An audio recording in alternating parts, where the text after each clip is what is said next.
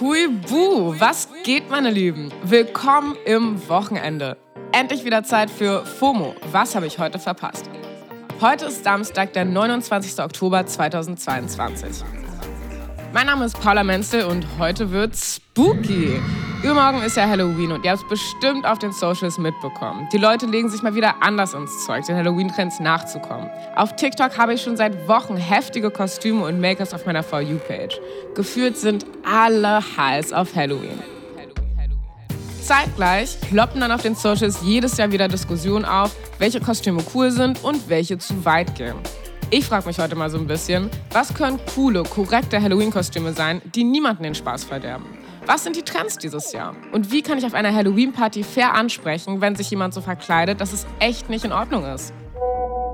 Was du auf jeden Fall tun kannst, ist es nicht zu ignorieren, sondern zu überlegen, warum dich das Kostüm stört. Du kannst dich dann mit Freundinnen auf der Party austauschen und schauen, dass du nicht in deiner Beobachtung oder in dieser Situation alleine bist, sondern sie mit anderen teilst. Das war Podcast-Host Sua Jasmati. Von ihm hört ihr gleich noch mehr. Heute geht's um Halloween. Was zieh ich bloß an?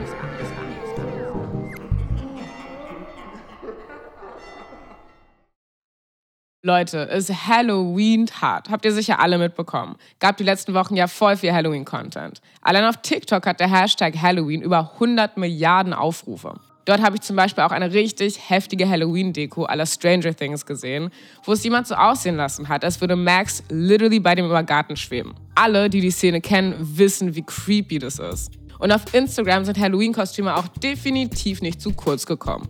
Kylie Jenner als die böse Hexe des Westens aus der Zauberer von Oz und Vanessa Hudgens im Black Swan-Kostüm.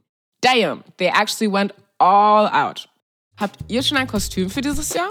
Ein paar Inspos liefert auf jeden Fall meine erste Gästin der Folge. Die macht nämlich richtig freshen Halloween-Make-up-Content auf TikTok. Ich bin Jenny vom Kanal Unwissend Schön. Man findet mich auf TikTok, Instagram und YouTube. Dort präsentiere ich täglich verrückte DIY SFX Make-up Looks, also Special Effects. Uh, spannend. Dann bist du ja safe die perfekte Anlaufstelle, was die Trends 2022 angeht. Was glaubst du, werden die Top 3 Halloween-Costumes dieses Jahr sein? Die Top 3 Kostüme auf Halloween-Partys für dieses Jahr werden safe wieder typische Klassiker sein. Und zwar halbe oder ganze Scroll in schwarz und weiß oder eben auch Clowns. Die sind auch immer sehr gerne beliebt. Ich erwähne gerne S immer dabei. Aber ich kann mir auch gut vorstellen, dass Stranger Things, die Serie auf Netflix, ähm, auch sehr guten Eindruck hinterlassen hat und einige Hellfire Club-Mitglieder dabei sein werden oder vielleicht sogar Wegner. Ihr habt's gehört. Totenköpfe in allen Variationen, Horrorclowns und Stranger Things überall. Ich sag's wie es ist, bei Wegner bekomme ich schon ein bisschen Schiss. Das war ja der Evil Dude bei Stranger Things mit dem scary ass Face und so. Ich glaube, wenn ich ihn bei einer Party sehen würde, müsste ich erstmal schlucken. Aber ist ja auch eigentlich logisch, dass sich einige von Stranger Things inspirieren lassen. War ja immerhin die meistgeschaute Netflix-Serie 2022. Wovon lässt du dich für deine Make-ups inspirieren, Jenny? Manchmal laufe ich einfach durch Baumärkte oder Bastelläden und entdecke dann Tools, wo mir plötzlich sofort ein Look in den Kopf springt. Den muss ich dann auch umsetzen und meistens, ja, es ist irgendetwas Verrücktes. Aber auch ich inspiriere mich oft selbst durch das Internet, da ich selber auch durch YouTube-Videos gelernt habe, wie das Ganze funktioniert. Und da kann ich eine riesige Empfehlung an Alicia Marie geben. Sie ist eine deutsche YouTuberin und liefert Jahr für Jahr ihre berühmt-berüchtigte Spooktuber-Reihe ab. Ähm, wer es aber gerne international mag, soll sollte sich zum Beispiel auch Ellie Max SFX Make-up oder Holy Mary Make-up anschauen. We got you. Wir verlinken euch die ganzen Accounts, die Jenny hier nennt, natürlich. In dem ganzen Make-up-Game bin ich leider noch gar nicht. Erzähl mal, wenn ich ein Make-up von einem deiner TikToks nachmachen will Worauf muss ich achten, damit es auch ein Partyabend durchhält? Ich arbeite viel mit Latex. Wenn du also einen Look nachschminken möchtest, dann musst du dir vorher sicher sein, dass du keine Allergie gegen Latex hast.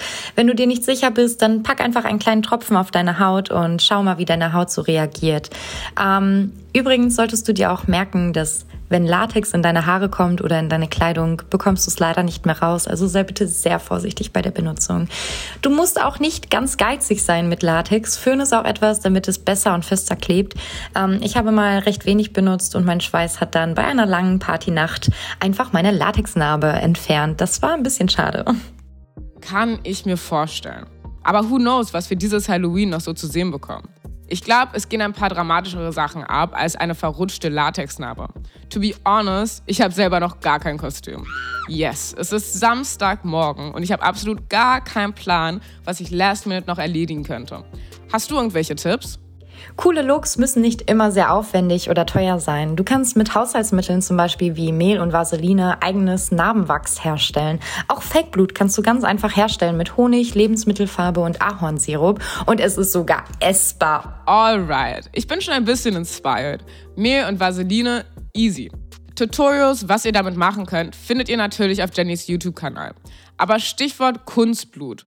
Man muss ja schon ein bisschen aufpassen, wie man sich verkleidet. Nicht ohne Grund gibt es, egal ob zu Karneval oder wie jetzt zu Halloween, immer auch Diskussionen um problematische Kostüme. Es muss ja auch nicht immer Blut im Spiel sein für ein verletzendes Kostüm. Und genau dazu habe ich einen Tweet vom Podcaster Suher Jasmati gesehen, der das alles ganz gut aufgelistet hat.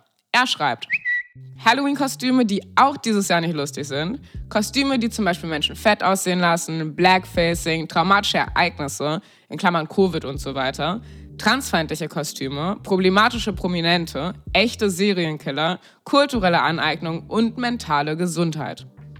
Ich finde die meisten Punkte ziemlich self-explanatory. Allerdings ist damit ja noch lange nicht alles gesagt, was in Bezug auf problematische Kostüme gesagt werden muss. Wie schön, dass Sua heute bei uns am Start ist, um da ein bisschen mehr drauf einzugehen. Hey, ich bin Suher Jasmati, ich bin Co-Host von Barbecue, dem Black Brown Queeren Podcast. Ich bin DJ und ich arbeite beim Verband der Beratungsstellen für Betroffene rechter Gewalt. Hello Suha. Der Ausgangspunkt der Tweets war ja eigentlich ganz simpel. Einfach nichts anziehen, was jemand anderen verletzen könnte. Das kann doch eigentlich nicht so schwer sein, oder? Gab es einen bestimmten Auslöser für deinen Tweet? Einen richtigen Auslöser gab es eigentlich nicht, außer das Vorwissen, dass auch dieses Jahr wahrscheinlich wieder an Halloween sich Menschen problematisch verkleiden werden. Das sehen wir ja jedes Jahr an Halloween oder genauso an Karneval, wo Menschen das als Freifahrtsschein sehen, um degradierende oder triggernde oder rassistische äh, Kostüme zu tragen, die ja angeblich nur witzig seien. Ähm, das Ding ist halt, dass sie für nicht betroffene Menschen eben sehr oft witzig sind. Für Betroffene sind sie meistens einfach nur respektlos. Facts. Ich glaube, jeder hat schon ein paar Stories mitbekommen, in denen Kostüme einfach die Line gecrossed haben. Also immer, wenn es um Blackfacing geht. Basically, wenn sich weiße Menschen als POC verkleiden und ihre Haut färben oder sich ostasiatische Augen schminken. POC werden halt im realen Leben diskriminiert und Hautfarbe ist kein Kostüm. Period. Oder die Bilder von Leuten, die sich wie eine Mexikanerin oder eine amerikanisch-indigene Person oder ein Inuit verkleiden. Excuse me, wir haben 2022. Warum passiert das also trotzdem immer wieder? Ich denke vor allem, weil es gar nicht mal so greifbar für jeden ist, ab wann man sich überhaupt eine Kultur aneignet. Suher, wo fängt denn beim Kostüm kulturelle Aneignung an? Naja, was ja bei kultureller Aneignung sehr oft passiert, ist ja das Folgende. Und zwar werden sehr oft kulturelle oder ethnische Merkmale, die für die jeweilige Gruppe sehr bedeutsam oder vielleicht sogar sehr heilig sind, als Kostüme verwendet und damit aus dem Kontext gerissen und dann ins Lächerliche gezogen.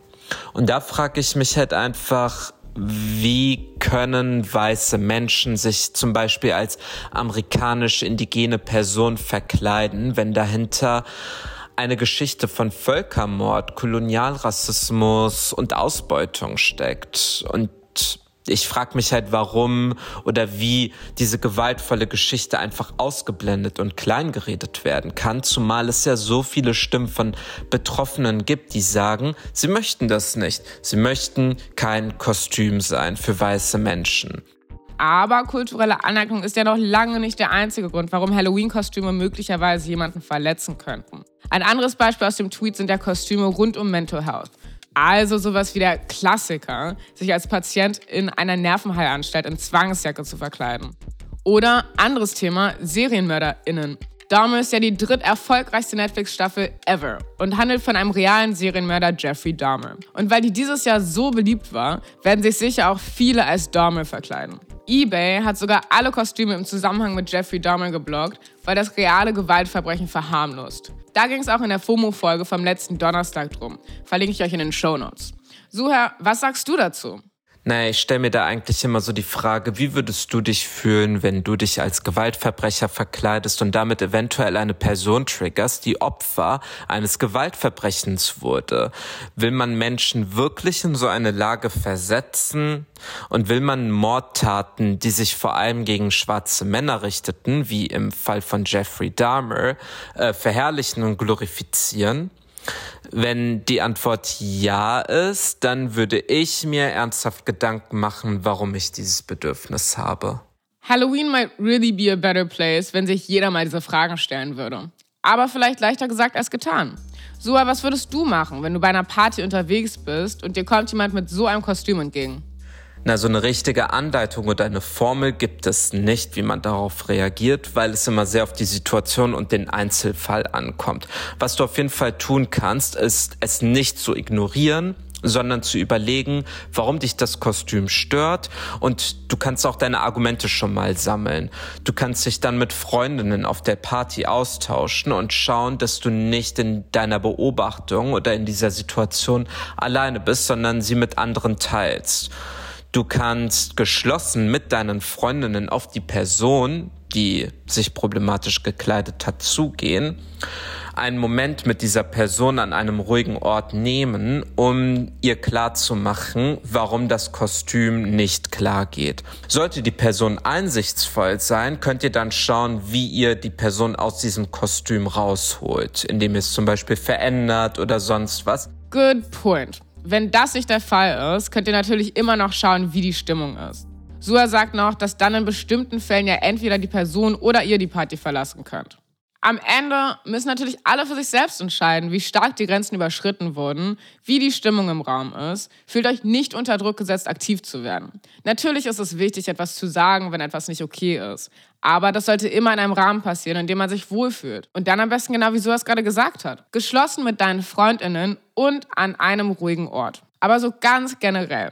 Hat sich dann schon was verändert in Bezug auf das Bewusstsein, was sowas angeht? Ich glaube schon, dass sich im Vergleich zu den letzten Jahren auf jeden Fall etwas verändert hat. Ich beobachte diese Debatte rund um Rassismus, kulturelle Aneignung, Bodyshaming etc. zu Halloween und Fasching schon recht lange und habe vor Jahren davor eigentlich immer sehr viel Abwehr und Ignoranz beobachtet bei der Mehrheitsgesellschaft. Und ich glaube schon, dass sich da in den letzten Jahren durch ähm, viele Debatten, die von marginalisierten Stimmen geführt wurden, dass sich da eine größere Sensibilität aufgebaut hat.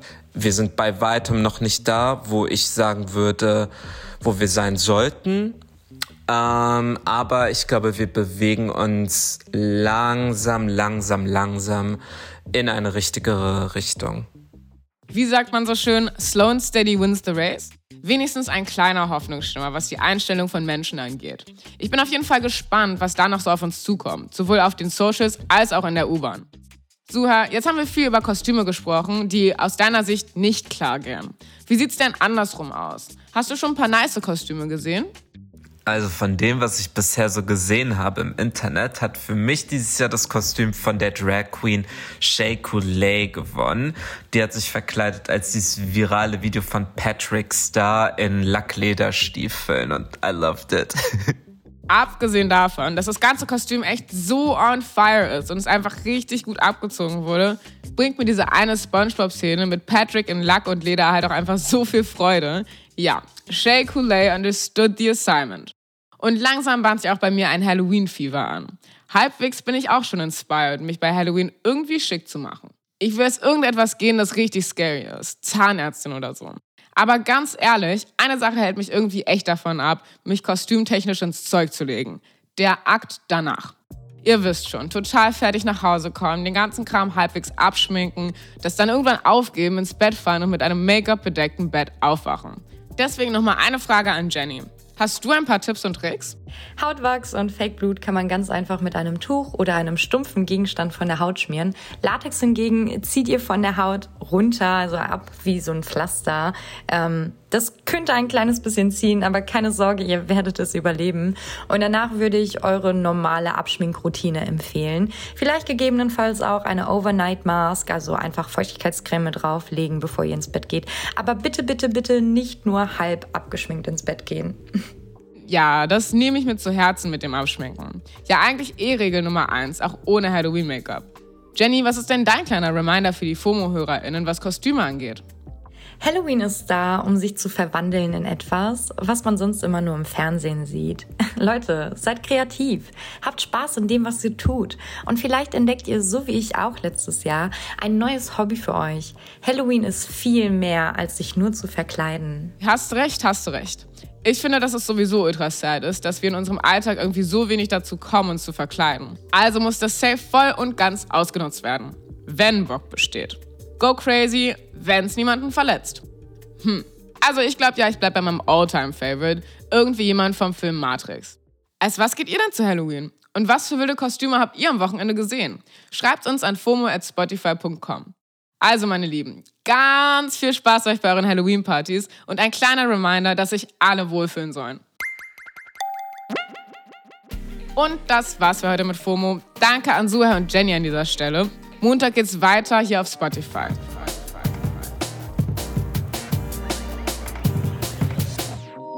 FOMO ist eine Produktion von Spotify Studios in Zusammenarbeit mit ACB Stories. Lasst uns ein paar Sterne da und folgt uns mal auf Spotify. Tüdelü!